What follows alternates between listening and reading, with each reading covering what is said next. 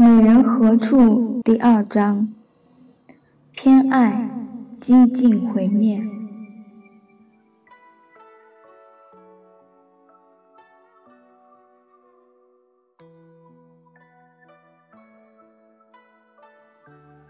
它只是个过场，在儿子的春秋霸业里，演绎愚蠢的溺爱。春秋，吴江夹杂在一群觥筹交错的男人中。隐约的现身了。深闺少女于西周末世的混乱中，羞怯的目光注视的不是男人，而是姑姑，那个周幽王深宫里的正妻，身后。都说侄女是像姑姑的，这一世吴江等预知，他半生的路，修得了比身后名利的正果。终因他恩怨纠结的，到底是自己的儿子。从出生那天起，吴江与镐京就有了一层隐秘的联系。这是公元前八世纪，西周行将大乱，吴江家族像漂流在河流之中的船，不由自主地随着遥远国都里一切的变动而变动。列土封疆与南阳盆地的申侯，时常会忘掉膝下的幼女乌江，而遥望镐京，担心莫名烽火一格一格的传递，才可通达一丝讯息。河南南阳与陕西西安的距离，在那个年代显得足够漫长。更重要的是，他位居王后的妹妹，平添了令人焦灼的微妙。他实在是家族的尊荣富贵所系。身后的故事，往后有太多的复制，出身高贵，位居正位，产下太子，母凭子贵。当粉白带绿的容颜被流年洗褪了颜色，便一心期冀的儿子继承大位，弥补在丈夫身上失去的尊严。自以为大局已定，却被不知从哪个犄角旮旯里冒出来的女人蓦然击败。晚景凄凉的王后，可以记起的武器实在不多，身后是历代后妃们的样本。她做下一系列争风吃醋的蠢事，丢了后冠，累积儿子的储位。于是，他的哥哥申侯进谏幽王，指责他背弃夫妻之情，一如亡国之君，假节商纣。本来就昏庸无道的幽王，怎容得被人戳着脊梁骨骂？立刻发兵讨生。此时的申侯又畏惧周天子的威势了，竟想出引接外族西戎之兵的损招。家务事向着最坏的方面发展，西戎贪婪残暴，申侯引狼入室又无力辖制，以致西戎兵犯镐京，幽王被杀。公元前七百七十一年的腥风血雨中。身后何尝不是亡国祸水里致命的一滴？此时年幼的武江看见了姑姑的结局，不知是何感想。或许申侯始终把女儿的视线保护在血腥之外，因为他们还有更重要的事情要做。他的外甥太子依旧，终于可以登上皇位了。尽管继位是在申国潦草举行的。尽管新任周平王的第一件事就是不得不宣布迁都洛邑以避西戎，从此失去周天子主天下的威严，让历史以东周列国的虚名行春秋争霸之实。但对于申侯一家，到底还是有了喜庆的味道。况且，申侯锐利的双眼在这场男人们的屠虐中，看见了属于他女儿的命运。吴江，吴江，后世名唤的名字是婚姻赋予他的。他本姓着申国的国姓申江。申侯也许只能唤道：“江儿，我将许你为一位君侯的妻子，你将来何以称呼，全看他的嗜好尊荣了。”幸运的是，他替女儿选中了一个英武的男子绝突。在混乱的局势中，这位郑国世子忠贞地保护着幽王。而他的父亲郑有伯已经为掩护幽王而死了，于是继位的周平王不忘郑国对乃父的恩情，死去的追封为郑桓公，活着的继君侯之位。觉都便在这个位子上安稳地经营了起来，死后得到郑武公的谥号，如此成全了他结发妻子武姜的名字。一场战争能相中一个女婿，申侯可以畅快地笑了。他的女儿武姜告别深闺，成为了郑国的君后。这第一个亮相，不过是在父亲的唇齿之间，轻轻地交付给了另一个男人。这少女委实得到了幸福。郑武公绝突是这般的英俊、昂然，有英雄气概，好像也很专心事业。周平王赐给郑的封地原本不多，他却能趁着东周混乱、诸侯并起，把东都和邻国的土地给兼并了，称为新郑。新郑以荥阳作为首都，并在形势险要的治域设置了关卡。从此，郑武公的势力日益强大。和魏武公同为周朝的亲土。到了周平王十三年，魏武公去世，郑武公就开始独掌朝政。他积极进取，为他的儿子后来的霸业奠定了坚实的基础。武姜嫁给了这样的男人，无论是情感上还是社会地位上，女性虚荣心都没有什么失落了。比起被打入冷宫的王后姑姑，她虽然只是诸侯的妻子，却无疑要幸福了许多。情色和谐，君夫人武姜生下了两个儿子，大儿子戊生和小儿子共叔段。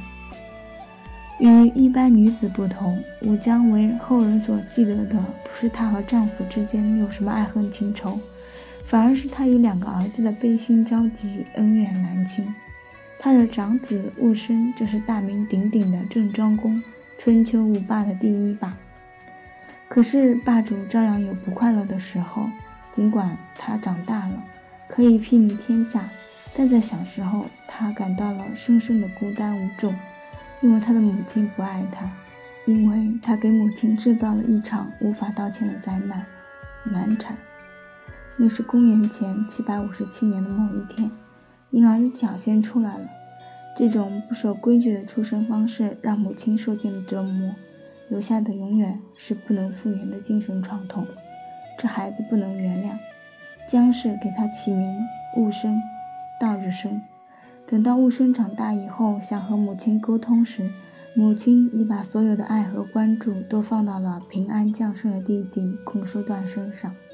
孔叔段身高八尺，面若敷粉，唇若涂丹，与子都并称郑国两大美男，而且力大善射，武艺高强。在母亲的宠爱下，他深信自己比哥哥优秀，对王位的渴望如离弦之箭。即使郑武公不允。坚持立戊生为世子，但武姜仍然偏激地做着将小儿子送上王座的美梦。每一年每一天起，戊生和母亲之间沧海横绝，已然各成彼岸。他毫不珍惜天资纵横的儿子，即便戊生继位为郑庄公，与周王互换人质，偷割王粮，又假传王命征伐宋国，随后建设王建。一举打掉周天子的威仪，他所行的一桩桩、一件件，无不向人展现出他的精雄本色。他是那个年代里独占鳌头的政治新星。人说女人误国，很大程度上我是赞同的，因为女人太容易感情用事。能够不误国的，首先你将自己变成了男人，以男性的思想和方法去解决问题。然后再回头来做女人的事。武姜不是政治家，他更多的是在凭一己好恶做一个只知溺爱不知轻重的妇人。他在荆益之地为幼子悉心培植，亲信亲兵，替幼子讨要富庶的封地荆益。从公元前七百四十三年庄公继位开始，武姜一厢情愿地策划着一场夺位大戏。这时候，你再看不见那个青春摇曳的少女，你看见的是死心不息、心机刻薄的老妇，无知地挑动整个国家的波澜。庄公不动声色地隐忍着母亲，他甚至爽快地把公叔段分到富庶的京邑。二十多年后，他才放出消息说要去洛阳朝拜天子。臣子们大急：“你怎么可以走呢？”你的弟弟就在等着这个机会。可他说了句“多行不义必自毙”的千古名言后，真的去了。吴江获知喜出望外，竟然约定小儿子五月上旬攻打郑国。这一场动荡，在《左传》上就简化成九个字：夏五月，郑伯克段于鄢。王侯将相，生死悲欢，几个字道尽一生。他伤透了他的心，他软禁了他，发誓不及黄泉，无相见也。这个誓言充满着决裂的气息。影城暗夜里，武将伤心欲死。他已经失去了一个儿子，不想再失去另一个了，否则他将一无所有。庄公也在王宫的暗夜下徘徊，感到一丝后悔。我相信这后悔是真的。他内心对母亲有一种难以了断的眷恋，无论什么样的感情，得不到的总让人念念不醒。他连周天子都可以平视，唯独对自己的母亲束手无策。这时候，尹考叔出现了。他的出场就像一个洞察别人心理的治疗师，虽是谏臣，却很谨慎。也许他是主动来找庄公的。也许他是武将请来为自己说和的，不管真正的来意是什么，尹考叔用一场表演唤醒了庄公心底的母子之情。他找来几只蛇鸟当做野味献上。这鸟小时候他母亲辛辛苦苦喂养它，等它长大了，他反倒把母亲啄死吃了，实在是个不孝顺的鸟，因此把它捉来送给您吃。他藏起庄公赏赐的羊肉，声称要给家中贫苦的老母。小陈家里还有老母亲，从来没吃过这么好吃的东西。小陈想起这些，怎能咽得下去呢？他果然看到庄公神色变了，于是假装无知地问起君侯的母亲何在。终于引出庄公对自己誓言的追悔。尹考叔暗暗微笑，提出早已烂熟于心的高见。绝地健全，母子于地道相见，既不违背誓言，又成全母子之情，于是有了黄泉见母。雄才大略的霸主，哪里料到黄泉也可人力为之。庄公与武将重逢，母子携手同归，坐着马车在街市上经过，赢得众人交口称赞。从此，他在外面怎样蛮横霸道、穷兵黩武，也从来没有后院失火过。只因郑人深信了他的人伦效应，高高在上的郑庄公赢得了王位，似乎也赢回了母亲。与他，这场争斗的胜负有大小，却不再有输家了。可是武将从郢城回郑后，他的结局再也无人提起。他曾经任性的导演一场戏。殊不知，黄泉剑幕是他最后的出场，向明灵一生的告别演出。以后的好坏已不被关注。人与人之间的温情和利用，如同同一条河上的上游和下游，交流同源。世间从未清洁，人如何能单纯的只想选择其一？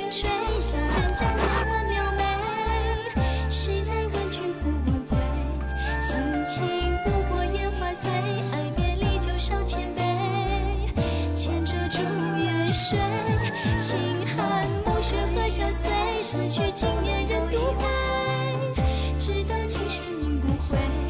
山山看客去又回，桃花开无忧醉。只是欠了谁一滴朱砂？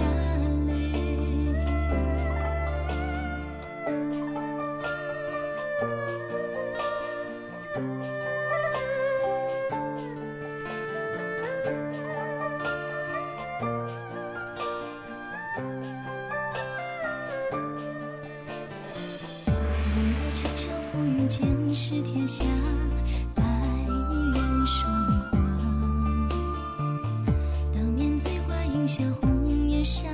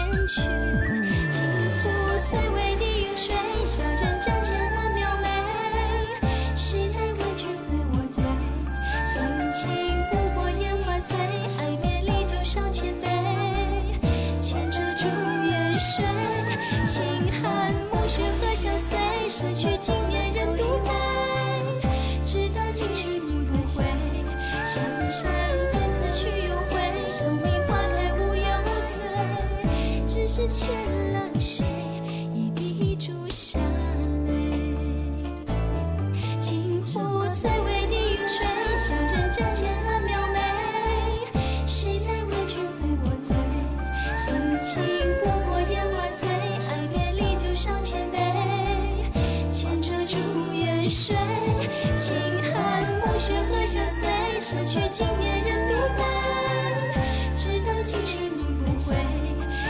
山雁自去又回，送你花开无忧醉，只是欠了谁？